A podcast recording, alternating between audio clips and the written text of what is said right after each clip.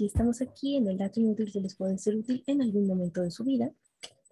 Como ustedes saben, este es el primer dato inútil que les digo yo. Entonces, hola, hola a todos, feliz 2022. Y, y bueno, pues tenemos un invitado de lujo para este primer episodio del 2022 del dato inútil, así que, profesor, hola. O sea, o sea, el mismo de siempre, ¿no? Pero es que usted es un invitado de lujo en todas las ocasiones, pero es que esta es la primera vez de este año que voy a poder invitarlo, así que Ah, bueno. quería hacerlo así de forma expresa. Órale, pues. Pero ¿cómo está? ¿Bien? Yo muy bien, Gina, yo muy bien. Este, como saben, la semana pasada este, me agandallé el lugar de Gina No, no, no, al contrario. presentamos el, el- el episodio de la leche contaminada. Pero bueno, aquí ya estamos otra vez. Am- Muchísimas gracias por, por tomar la batuta, de verdad. Yo creo que todos se sorprendieron y qué bueno, porque siempre hay que estar al pendiente de lo que sucede, ¿eh? nunca se sabe. Pero ahora, esta semana, pues tenemos otro dato inútil bastante interesante. Así que ahí va. Pachita, la chamana modelo. Sácate las pachitas. Tiene nombres bien interesantes, ¿verdad? Pero Pues sí. es que todo tiene un sentido y ustedes lo van a entender al final del episodio. Vamos para allá. Pachita aseguraba que era poseída por el espíritu del Tlatoani Cuauhtémoc. Para los que no lo sepan, el Tlatoani Cuauhtémoc fue el último Tlatoani o emperador azteca previo a la conquista, ¿no? Entonces, esto le permitía hacer milagros. Esta es la historia de la chamana más poderosa de México. Órale, Qué fuerte. Sí. Debido a su fuerte carga cultural indígena, que se aleja del excesivo racionalismo occidental, porque hablamos de conocimiento previo a justamente la llegada de los españoles. Entonces, digamos que se pegaba más a las raíces prehispánicas que, que forman el origen de México. México es un destino atractivo para aquellos que gustan explorar las sendas esotéricas y el misticismo. Y Uy, es que sí, o sea, aquí tenemos como de todo un poco, ¿no? Puedes guiarte por la razón o por la espiritualidad. O puedes hacer un mix de los dos, o sea, a mí me parece súper interesante cómo los mexicanos tenemos los dos, ¿no? Porque pues, tienes la onda de creer en esta espiritualidad prehispánica, más si tienes alguna religión. Por ejemplo, podemos hablar de la más predominante de México, el catolicismo, y pues todavía te puedes adecuar a algunas variantes místicas de, de otro continente, ¿no? Exacto. Aquí no le hacemos el feo a nadie. A lo largo de su historia en nuestro país han aparecido personajes que rayan en lo paranormal. Esto va desde presidentes como Francisco I. Madero o Plutarco Elías Calles hasta santos apócrifos como el niño Fidencio o María Sabina. Que para los que no sepan, María Sabina fue una de las chamanas que vivió en, en Oaxaca Sí, este, y que ella adivinaba mediante el consumo de hongos alucinógenos al grado de que personajes tan importantes de la cultura como este, creo que sí fueron los cuatro de, de este grupo del cuarteto de Liverpool este. John, Paul, Ringo, todos ellos fueron a visitar a, a María Sabina. ¿no? es que a propios y extraños siempre nos atrae el misticismo. Por más que uno se quiera resistir, es que la idea de, de algo sobrenatural atrae de una u otra forma. En cualquier edad, siempre te genera esa curiosidad. Sin duda, uno de estos seres humanos que ha marcado la vida espiritual del país es Pachita, una chamana que fue objeto de estudio científico del científico Jacobo Greenberg y cuya vida estuvo surgida en el misterio. De acuerdo con Greenberg, Bárbara Guerrero, alias Pachita, ese es su nombre artístico para que nos entendamos, Paquita, ajá. nació en 1900 en Parral, Chihuahua. Abandonada por sus padres, Pachita fue criada por un afrodescendiente de nombre Charles, quien le enseñó a observar las estrellas y a sanar. Eso afirmaba. Posteriormente, Pachita se unió a las filas del revolucionario Francisco Villa, donde luchó, sumida en la pobreza. Pachita también fue cabaretera, vendedora de billetes de lotería y, bueno, cantante de transporte público, que no sé si en otros países estila, pero en México hasta el día de hoy continúa, ¿no? Sin una mirada moralista, Greenberg apunta a que todas esas experiencias forjaron un carácter sabio en Pachita, pues se había enfrentado con realidad, con crudeza a la realidad, trascendiendo el mundo de las ilusiones. Debido a esta profundidad espiritual, Pachita habría desarrollado la capacidad de obrar portentos, lo que la convertía en la chamana más poderosa de la historia de México. y bueno, es que esta se volvió una fama internacional. La fama de Pachita se extendió en la década de 1970 cuando a su consultorio en la enigmática Casa de las Brujas de la colonia Roma, una colonia de abolengo en la Ciudad de México, es importante mencionarlo, asistían personajes de todas las clases sociales. Aquí no había discriminación. Si usted quería ir, adelante. Ahí Pachita realizaba cirugías milagrosas que consistían en abrir al paciente con un cuchillo viejo, extraer órganos dañados y colocar uno nuevo. Esto, claro, materializado a través de un portento. Sí, o sea, no, no abría el cuerpo. ah, no, no. Era de manera simbólica, sí, porque pues van a decir que, que cómo le hacía, ¿no? Sí, no, no, queremos aclarar que, o sea, a pesar de que eran tiempos medio eh, diferentes a los actuales, y probablemente la ley de salud era diferente a la vigente en estos tiempos modernos, tampoco puede uno andar abriendo y, cerrando cuerpos humanos sin tener licencia médica, ¿no? No, no, eso no. Y si pasa, es un delito y se sanciona, ¿no? Entonces, no, no, no habría físicamente la persona, digamos que esto era de forma espiritual. Al final, Pachita cerraba la herida, igual se hagan de cuenta que estaba surciendo a su espíritu, simplemente colocando las manos, tras lo cual no quedaba evidencia del proceso quirúrgico, o sea, además grandiosa, porque regularmente las personas que van a un proceso quirúrgico que ya está programado, hablemos de una, este, ¿cómo se dice? operación de la vesícula, cuando te quitan el apéndice, incluso una cesárea, que puedes decir, hijo, me va a quedar una cicatriz, qué, tremendo, ¿no? yo no conozco a alguien que diga, ay, qué emoción, una cicatriz, no, no la cicatriz. no. Este, pues esa es la preocupación, o sea, después de tu estado de salud, el segundo lugar es, ¿me va a quedar cicatriz? Yo creo que es una pregunta que escuchan constantemente los cirujanos. Y ella era manos milagrosas, ¿no? Ninguna cicatriz, no había riesgo de nada tu alma iba a quedar intacta y perfectamente. Cito, durante las operaciones que realizaba, ella era capaz de materializar y desmaterializar objetos, órganos y tejidos. El manejo de las estructuras orgánicas le permitía realizar trasplantes de órganos a voluntad, curaciones de todo tipo y diagnósticos a distancia con un poder y exactitud colosales. O sea, esa ni, esa ni el doctor de similares. ¿eh?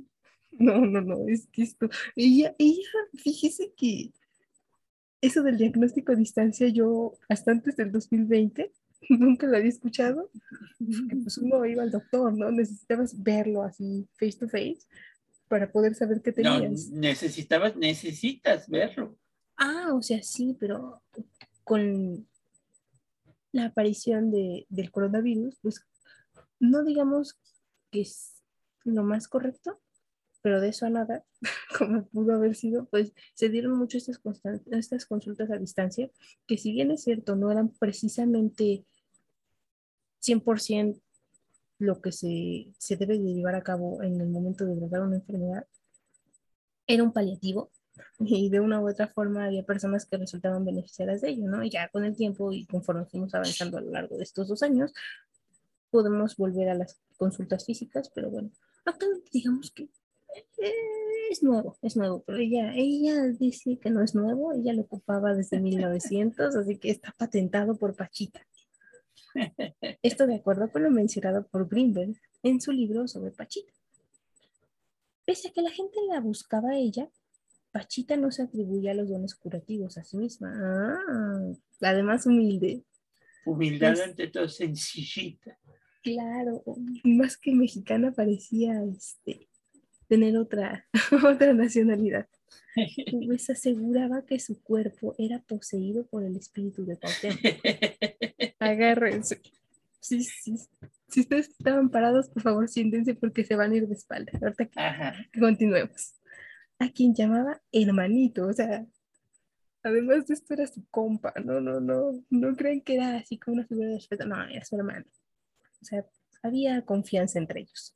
De acuerdo con Pachita, el Tlatuani habría sido el último poseedor de la facultad de obrar portentos. De ello, que requiriera un cuerpo para poder seguir ayudando a la gente. Es decir, ella solo era el medio para llegar, bueno, para hacer llegar a las personas que sufrían la curación. Cito. Ella se introducía en un trance transformando su personalidad y efectuando las operaciones a las que ha dicho mención. El cumpleaños de Cuauhtémoc y el recinto de las operaciones fue vestido de flores y saturado de incienso. Pachita se sentó en el centro del cuarto, respiró profundamente y unos minutos más tarde, el saludo de Cuauhtémoc nos introdujo a un mundo mágico. En un mensaje magnífico, el hermano nos comunicó sus deseos y su amor. Cierra así. Eso me recuerda a este personaje que decía, yo les deseo todo, todo, todo. Mucho, mucho, mucho, mucho, mucho. El amor, ¿no? Claro que sí, yo me acuerdo que ella era una niña de, ¿qué será? Siete años, ocho años, y la veía en la televisión y decía, qué curioso, me van amor, y yo me sentía bien feliz. Porque tengo que ser honesta, este comercial pasaba 24/7, o sea, ustedes prendían la tele en cualquier momento y salía el comercial. Ven que hasta las lágrimas le salieron a Gina porque le mandaban amor. Es que era muy gracioso. O, te, acuerdas de la otra que decía, si su, si su, ¿cómo es? Si usted trabaja con una persona que es rubia, que es chaparrita, también, también.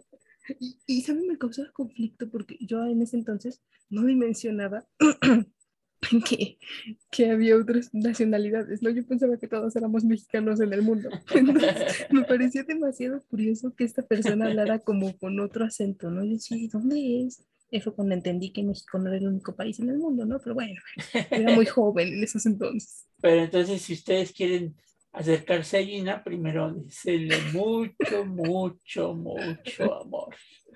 Qué chistoso, ¿eh? Te va a traumar ahí, Gina. Trauma. Te me va a pagar la terapia. La ¿eh? terapia para quitarte de la cabeza el mucho, mucho amor. Ustedes son testigos de que ya lo dijo, ¿eh? Ahí está. El fenómeno de Pachita atrajo investigadores de distintas disciplinas, entre ellos el escritor y director de cine Alejandro Jodorowsky y al ex jesuita Salvador Freixedo, quien se especializaba en estudios de lo paranormal. De ambos personajes existían testimonios, y sin embargo, Jodorowsky fue más allá, colocándose en las manos de Pachita para ser operado del hígado. pues es que uno escucha que esto es milagroso y pues, le digo la curiosidad, ¿no? El gusanito de, ay, sí será, pero no será, pues vamos a arriesgarnos, dijo Jodorowsky.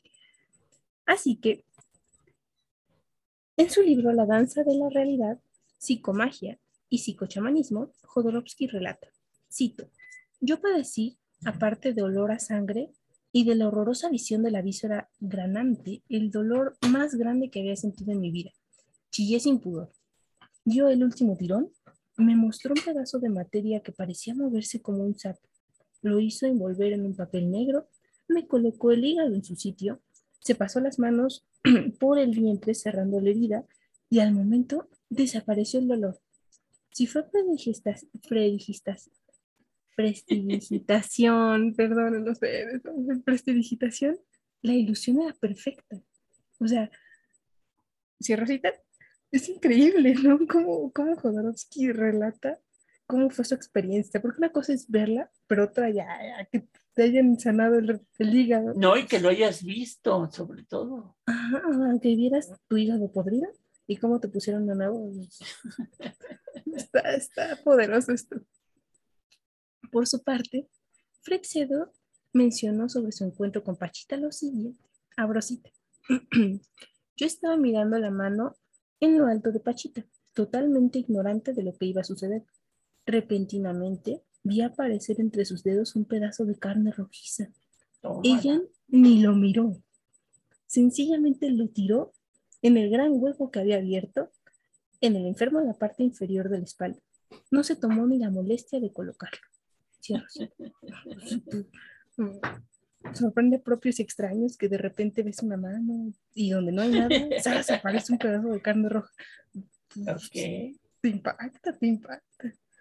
Aunque fueron los investigadores y curiosos bastantes quienes visitaron a Pachita, sin duda, Jacobo Greenberg fue el que buscó con mayor ahínco una respuesta a sus portentos. O sea, él sí no se quedó con la duda. Yo creo que ya era cliente frecuente. Es más, ya Pachita lo consideraba como un mueble dentro de su, su clínica.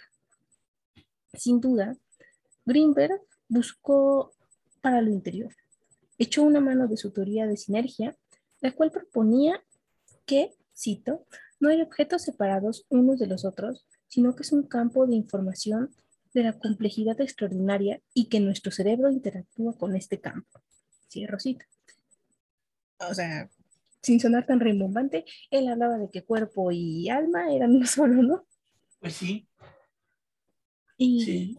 en parte creo que no estaba tan equivocado, pero Pues es un poco lo que ahora maneja esta, esta corriente que ha sido muy criticada, ¿no? De la, de la cienciología y, ujú, y esas zonas, ¿no? sí, claro, la, la forma en la que ellos conceptualizan cómo está la materia y la energía unidas en una sola. Y bueno, de acuerdo con la teoría, lo que percibimos es el resultado final de una interacción entre la matriz de información y nuestro cerebro, pero no tenemos acceso a saber cómo se creó esta percepción. Es desconocido todavía, por lo cual llegamos a pensar que la realidad es independiente de nosotros. O sea, quiere decir que lo que yo estoy viendo, pues no es, re- no es real como tal. No, pues ahí tenemos a Descartes, ¿no? Por ejemplo, pues el ejemplo más básico que te ponen al entender las ideas de Descartes de un vaso de agua, tú ves a través del vaso, se ve perfectamente bien, metes un lápiz que si tú lo ves afuera del vaso, se ve en un plano lineal, y al meterlo en el agua, de repente se vuelve dimensional. Ajá. Entonces, es prácticamente lo mismo, ¿no? ¿Cómo, cómo explicar algo así? Si Descartes no pudo, yo no pretendo decirles cómo. Entonces, cada quien adecua estas ideas como mejor le convenga, ¿no? Ahí tiene a Pachita, ¿no? Entonces, Ahí tiene a Pachita. ¿Qué puedo decirles? No, no, no les voy a sacar el hilo negro en este dato inútil, no, yo solo estoy planteando los hechos que sucedieron entonces. Ya nada más ahora que Pachita te dijera, yo te envío mucho, mucho amor, del Ay, que me sobra. No, pero no me lo manda Pachita, me lo manda Cuauhtémoc, o sea, Bueno, me Cuauhtémoc. sentiría más importante por eso. ok. Sobre los portentos de los chamanes, Jacobo Greenberg pensaba que cuando la realidad se crea como resultado de un proceso cerebral, esta realidad tiene, pero como conciencia y no material. Debido a que Pachita estaba en un lugar de conciencia plena, podía actuar desde las leyes de ese nivel, en el que la persona rompe la ilusión de la individualidad y se da cuenta de que la realidad es todo conciencia. ¡Uy! ¡Qué filosófico, ¿verdad? Qué filosófico, pero muy elevado. Ujú, o sea, ya, ya, sin tono sarcástico, esto de verdad es una cosa que, que pocos podrían pensar que es cierto, pero sucedió. O sea, no, no. Si no me creen, googleenlo. Bueno, no podemos decir nombre de buscadores, ¿verdad? Pónganlo en su buscador de confianza. No podemos decir nombres, ya lo dijo. Censuremos esa parte de que la censura actualmente es muy común, ¿no? que le haga una limpia Pachita. No, hombre, ahorita que se me parezca Pachita, ya uno no va a poder dormir tranquilo. En la noche voy a andar con el Jesús en la boca de en qué momento se me aparece. Pachita y Cuauhtémoc. Sí, pero miren que tengo aquí un dolor en el cuello, le voy a decir, no, eso es mala, digo, ya que estás aquí, no puedes hacer una operación chiquita, rápida, un masajito. Pero bueno. Y según la hipótesis de Greenberg, estos seres humanos excepcionales, altamente facultados, tendrían acceso a la latice, que es la latice, una estructura fundamental que plantea que el espacio es una red o matriz energética hipercompleja de absoluta coherencia y total simetría. Al tener acceso al campo de información a través de un complejo trabajo neurológico, los chamanes serían capaces de modificar la realidad sensible. Ok. O sea, intentando aterrizar esto a un plano lógico, está, está, está, está difícil de explicar. Pero voy a citar a Greenberg. Pachita poseía un control único sobre su campo neuronal, transformándolo y modificándolo, con el que la estructura de la latice, y aunque sus efectos parecían ser milagrosos, se basaban, de acuerdo con esta hipótesis de él mismo, en el mismo mecanismo que todos utilizamos para crear nuestras imágenes y nuestros pensamientos. Es decir, ella se metía en nuestra mente y nos ayudaba a crear una visión de pensamientos, según la afirmación de Greenberg. Ojo ahí.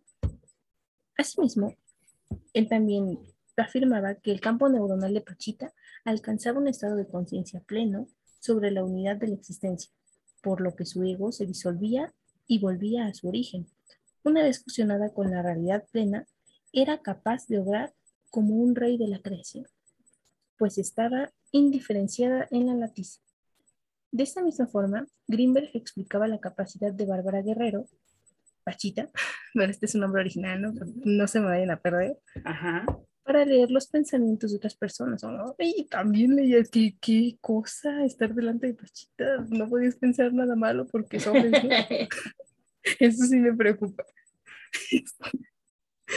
Pues el campo neuronal le permitía visitar distintos lugares de la matriz informacional. Es que estos temas como que atraen a todo el mundo, ¿no? Como que siempre ay, se me lee la mente, a ver, vamos a ver, ¿no? Que muchas veces tienen que ver con la psicología, ¿no? Como cuando, digo, yo respeto todo lo que hace la gente de que van a que les lean el café o... Usted como Bora, ¿no? Yo respeto. O, las manos o no sé qué tanto, que te van diciendo, ¿no? Este, usted le duele mucho el tobillo derecho y te dices, ah, sí, adivino. Pues no, porque te van psicoanalizando para que psicomaticen los dolores y las penas que traen.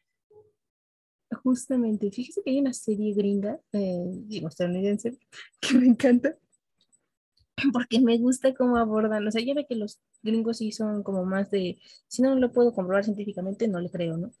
Los ovnis, ¿no? no dije que todos, no generalicé, pero algunos gringos que te creen estas cosas, es una serie, un programa de televisión que afirma donde hay un psíquico, que él dice que no es psíquico, nunca es psíquico, él más bien es un lector de lenguaje corporal bárbaro y contundente que con una vista puede interpretar tu línea base y saber si le estás mintiendo, si no le estás mintiendo, si estás ocultando algo, qué problemas tienes en tu vida. Entonces yo creo que más bien Pachita era algo así.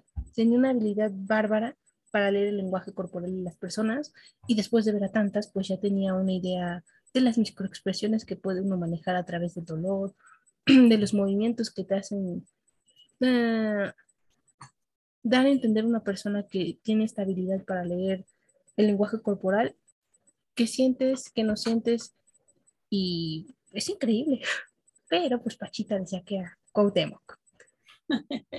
Pese a su propio convencimiento, Greenberg se mantenía escéptico sobre la, la relación entre Pachita y el espíritu de Cuauhtémoc, ya que pensaba que sí existía una unidad de la existencia. Los seres humanos debían de disolverse plenamente tras la muerte, borrando todo rastro de individualidad como es la personalidad. Sin embargo, tras la muerte de Pachita, Greenberg se instruyó en el pensamiento islámico sufi, descubriendo que la individualidad en sí misma ya es una manifestación de la unidad del ser. Pues sí. Cito sus palabras. Conocí a Pachita cuando debía conocerla. Con ella aprendí que la individualidad se conserva aún después de la muerte corporal y que la sensación de un ser yo mismo independiente y completo es sana y debe expandirse hasta hacerse al todo. Que la unidad no se alcanza destruyendo el ego, sino transformándolo después de aceptarlo. Su regalo más grande fue el entender que es siempre y que por lo tanto es necesario respetar la vivencia de la existencia y jamás invalidarla. Oh. Eh, creo que llegó a una buena conclusión Greenberg, pero bueno. Los portentos de Pachita fueron ampliamente documentados en los libros de Jacobo Greenberg.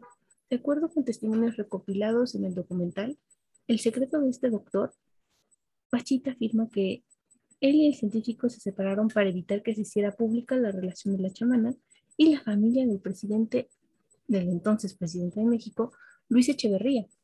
Bárbara. 100 años de vida. Vamos. Hasta la fecha es, es, creo que el expresidente más, bueno, el que nos queda vivo más antiguo, ¿no? A ver si no dice un día que se le metió Pachita. no sé, no, no. Ya ves que López Portillo era descendiente de Moctezuma. En México nos han gobernado personajes bastante interesantes. ¿eh? no sé cómo describirlo, no hay palabras para expresar sin, sin llegar a rayar en que ustedes piensen que estoy loca. ¿Cómo es que.? No, para nada. No, no, no, ah, bueno, yo sé que usted no, pero como en este foro podemos encontrar a todo tipo de personas y me encanta escuchar todo tipo de opiniones acerca de lo que comentamos aquí. Y bueno, en una de esas Gina, ya se te botó la canica. ¿En qué momento me vas a decir que me operas tú también? No, no les voy a decir eso. Todavía no. Pero bueno, Bárbara Guerrero falleció en esta Ciudad de México el 29 de abril de 1979. Pues, duró bastante. Un maestro, Sofía hablaba con Dios. Dios le decía, muéstrame tu presencia sin el velo de tus atributos. Dios le contestaba con una negativa. No. El sufí rogaba, te lo suplico. Dios le decía, no, porque no podrás resistir la soledad de mi divina unidad. El sufí emocionado replicaba, pero si eso es precisamente lo que deseo, llegar a la unidad. Pues bien, accedía Dios, sabe entonces que tú eres aquello. Cuento citado por Greenberg para explicar la relación entre el individuo y el absoluto. Pues sí, porque al final de cuentas, por eso se supone que en el Antiguo Testamento Dios no está representado con una figura. porque podías caer en esta idea de idolatría, ¿no? Exactamente. Y volverte hereje. Y volverte hereje. Sí, no, de hecho a Dios en el Antiguo Testamento solamente se le encuentra como la zarza ardiendo cuando le habla a Moisés. Pero no le dice su nombre. No, jamás.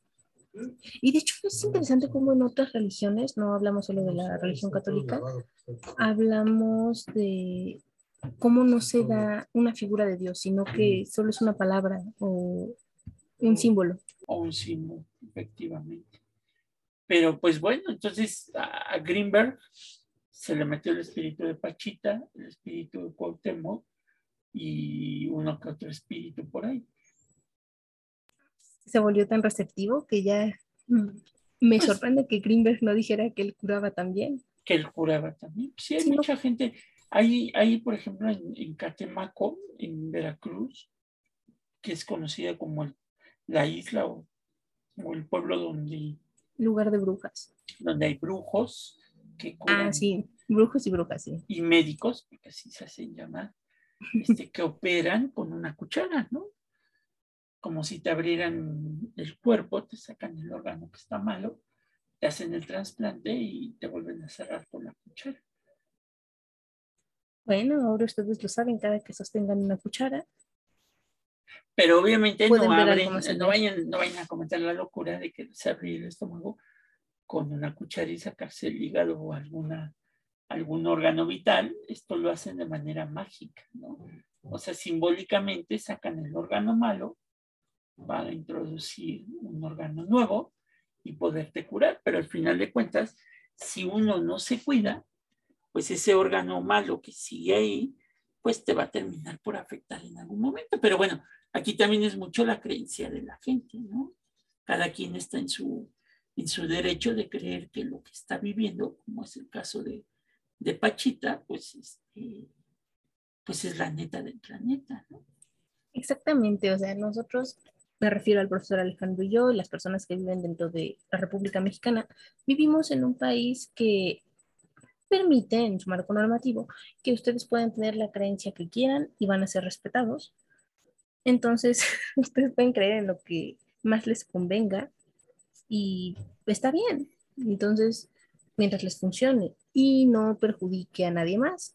Es como ahora el, gran, el gran chamán Jaime Maussan, ¿no? Que vende, vende productos que según él señala que, que curan el coronavirus, o sea, lo cual no es cierto, porque pues lo que hace él es protegerse con, con mayor cantidad de defensas para que tu sistema inmunológico no se, no se vea afectado si te llega dar coronavirus. Pero no quiere decir que, que Jaime Maussan, a través de sus conocimientos ancestrales de extraterrestres, este, pues pueda curar el coronavirus. ¿no? Ah, bueno, la inmunología le diría, los expertos en inmunología, yo creo que se sorprenderían de la misma forma que, que nosotros con Pachita, Pues sí, porque bueno, pues o sea, estar súper vitaminado tampoco te, te dice que vas a estar perfectamente en un estado de salud bárbaro, ¿no? no. son muchas, son muchas, muchas cuestiones variantes, que, te permiten, que te permiten mantener un cuerpo sano. Justamente, ¿no? Ni tanto que quema el sol, ni, ni tanto que quema el santo, ni tanto que no lo alumbre, ¿no? Siempre, lo que hablamos siempre es un balance.